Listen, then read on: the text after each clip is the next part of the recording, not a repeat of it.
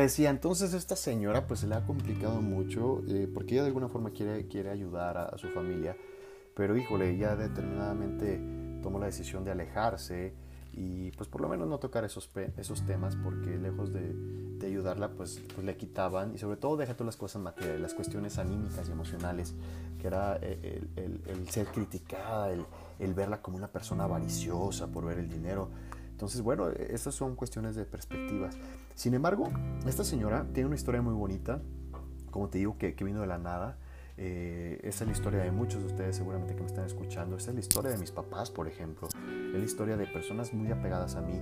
Y, y, y, ella, esas personas pues tienen una historia muy bonita que pasa a la segunda, a la segunda generación, a la segunda, a la segunda relación entre el dinero y la generación familiar. Em, estas familias pues fueron, con base en su esfuerzo, vieron un resultado. Entonces nosotros los hijos que escuchamos, nosotros escuchamos la historia de nuestros papás, de sacrificio, de cómo fue salir adelante, estas ovejitas negras de la familia que fueron súper perseverantes, súper guerreras, pudieron mostrar algo diferente. Y dentro de esos, dentro de esos retos de mostrar algo diferente, pues lograron, lograron tener éxito hacia jalar a personas de su entorno a ver esa otra oportunidad de vida, no vivir bajo lo que se estaba viviendo en su realidad cuando eran niños o pequeños o vivían en su núcleo familiar. Si es que lo tenían, porque en muchos casos pues, pues no ha tocado así. Entonces, eh, el, mensaje que aquí se transmite es que, si tú quieres tener dinero, pues va a, ser va, a ser basado en sacrificio y trabajo, porque nada llega de gratis. Y hay historias bien bonitas, em, pues esas precisamente, ¿no? Esas historias del esfuerzo que son admirables y de cómo todo se logra a través del trabajo duro. Sin embargo, aquí todavía se, logra em, una vez que, que, se llega a tener esa, esa mayor riqueza financiera, material, pues se llega al momento en el que quizá se logra entender negocios o empresas y cuando es así,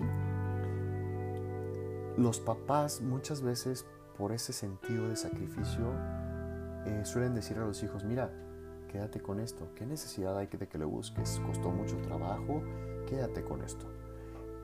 Vamos a decir, en caso de que fueron profesores o estudiaron alguna carrera, pues te pueden decir, mira, ¿para qué le buscas? Ya tenemos los contactos por acá, ya va a ser más fácil, ya no tienes que pasar tantas, tantas cosas, ya tenemos palancas, como aquí se dice, y dale por aquí. Y esto, pues conlleva a una cuestión neuroasociativa por parte del hijo, que llega a tener una una cuestión de, estar entre la, espada, entre la espada y la pared al determinar si quieres, si se va a seguir su propio camino o si sigue lo que sus papás le han trazado. Y se genera una lealtad familiar y, porque no quiere desapegarse, no quiere sentir ese rechazo del grupo. Déjame tomar un traguito de agua. Entonces, no quiere sentir ese rechazo del grupo y se limita y esto ocasiona que se pase la tercera generación familiar.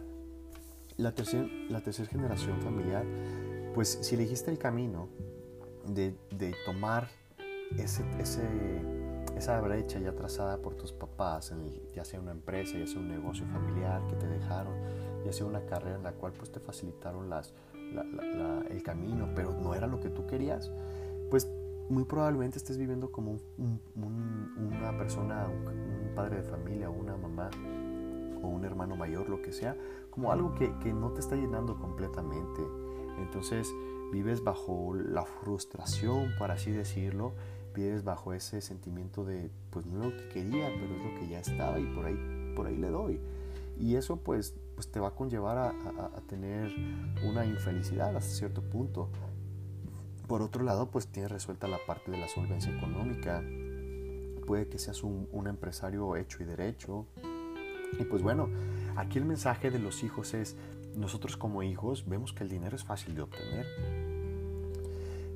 Y, no, es, no es un problema. Quizá pueda llegar a que el problema sea que dónde puedo poner todo mi dinero. ¿Me explico? Eh, eh, qué bonito, ¿no? Tener ese problema, imagínate. tengo el problema de que no sé, no sé qué hacer con tanto dinero. Y realmente hay personas que tienen ese problema. Pero bueno, em, aquí viene una parte importante en cuestión, ¿cómo vamos a decir? Como una cuestión regional o, un, este, adjetivo, por lo menos aquí en Jalisco, en México, em, en la ciudad de Guadalajara, decimos, le llamamos juniors a las personas, a los hijos de personas ricas que tienen todo económicamente. Y, estas personas pues generalmente son etiquetadas, al decir junior pues es una persona que, lo voy a decir, tiene todo económicamente, pero en sí es un mantenido, en sí es una persona que, que pues, no es que generó, es que tomó lo que ya estaba y de ahí sigue su vida. Y son etiquetas finalmente, te lo voy a decir, son etiquetas que así como en muchos otros casos, pues se pone hacia este estilo de, de vida. O, es que realmente tú no eliges, bueno, dentro de la visión práctica y cotidiana, pues tú no eliges en, qué familia vas a nacer, ¿no? Hay otras cuestiones espirituales y energéticas que pues ahondan en, un sentido de, elección previo a nacer, en cuestiones más espirituales, ¿no? Pero bueno, aquí el caso es este. Ah, los juniors pues ven todas estas ventajas de que el dinero llega a sus vidas fáciles, no tienen problema. Y pues bueno, esto va a hacer que pasen al, cuarto nivel, al, cuarto, ¿cómo decimos? A la, cuarta, a la cuarta generación del dinero, a la cuarta generación familiar. Y es la que te, vamos a, te voy a compartir ahorita en el siguiente episodio. Espero que te esté quedando súper claro esto y que te vayas identificando en dónde estás eh, porque quizá, quizá, te vaya haciendo clic. Yo cuando empecé a darme cuenta de esto fue muy importante y sobre todo eh, importante para tomar acción hacia dónde yo quería estar y qué quería transmitir.